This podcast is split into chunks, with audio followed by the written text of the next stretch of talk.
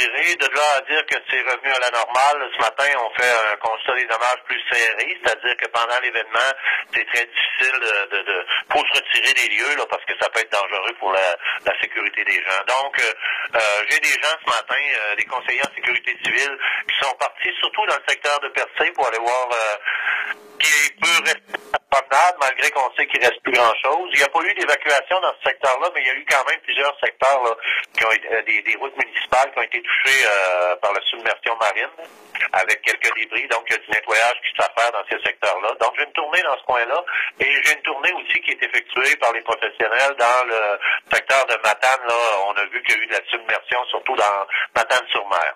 Hmm. Euh, J'entendais des gens dire que du, à ce moment-ci de l'année, une tempête d'une telle violence, c'est du rarement vu. Euh, vous, quand vous regardez l'historique de la société, de la sécurité civile, est-ce que vous êtes en accord avec ces propos-là? Plus ou moins. On a effectivement des cas là, qui sont regardez juste 2010, on était en décembre 2010 là quand même, on était même euh, si vous vous souvenez bien, euh, c'est arrivé le 10 décembre et le 21 décembre, on avait encore un déferlement de vagues. Il y a des déferlements de vagues qui arrivent à ce temps-ci. La problématique, puis pourquoi que les gens s'en ont moins aperçus, c'est qu'il y avait de la glace sur le fleuve ou le golfe. Là, il n'y en a pas. Hmm. C'est vraiment le, cet aspect-là des choses qui rendent l'événement plus spectaculaire aujourd'hui, là.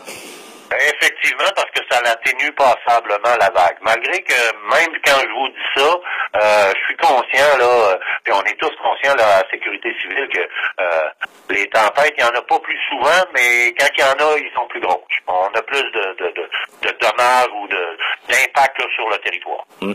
Euh, historiquement, quand vous regardez la situation, est-ce que, en réfléchissant à la sécurité civile, il y a des gestes qu'on pourrait poser pour essayer de corriger ou d'amoindrir de tels événements qui pourraient survenir dans le futur? On le fait déjà. On travaille depuis, euh, je vous dirais, très serré depuis les événements de, de 2005 à Sainte-Luce, on a, on a construit un cadre normatif qui on a suggéré aux municipalités. En 2010, on l'a raffiné. On a travaillé ça avec les aménagistes et je vous dirais que euh, plus que la moitié des MRC euh, du littoral ont adopté un cadre normatif. Le seul moyen, c'est de ne pas être là dans l'espace où euh, c'est un espace de liberté que ça prend pour le fleuve là, ben, et le golfe pour s'assurer qu'on n'ait pas les, impacts de dame nature comme on a présentement.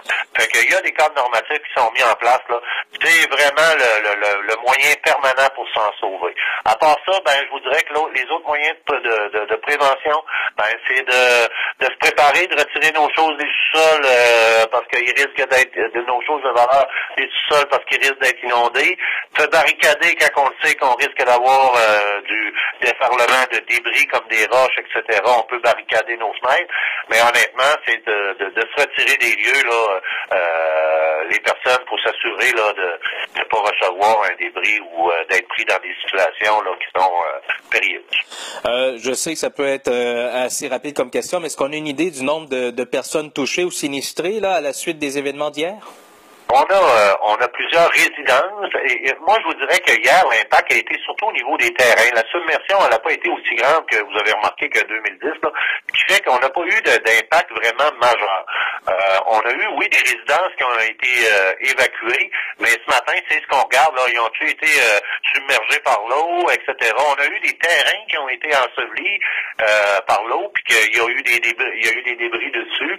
Ça c'est du nettoyage, mais là ce qu'on regarde ce matin c'est a des dégâts au niveau des résidences. Et je vous dirais jusqu'à présent, là, on n'en a pas, euh, on a pas dénombré encore. Là, ce qu'on surveille aussi, c'est qu'il y a une autre tempête qui s'en vient là au cours des prochaines heures. Euh, est-ce que, d'après les projections que vous avez et les prévisions qu'on a, est-ce qu'il y a lieu d'être inquiet? Ben, je vous dirais inquiet, non, mais il faut se préparer, comme je vous disais tout à l'heure. On devrait effectivement avoir des conditions là, similaires à ce qui s'est passé hier. Là, euh, demain après-midi, on, on attend, entre, dépendamment là, du secteur où on est, là, dans le Bas-Saint-Laurent-Gaspésie, entre midi et, 18h30, une, encore une marée euh, moyennement élevée avec une basse pression atmosphérique, là, ce qui fait qu'on va avoir encore du déferlement de vagues. Avec des bons vents aussi euh, dans le Golfe. Oui, effectivement.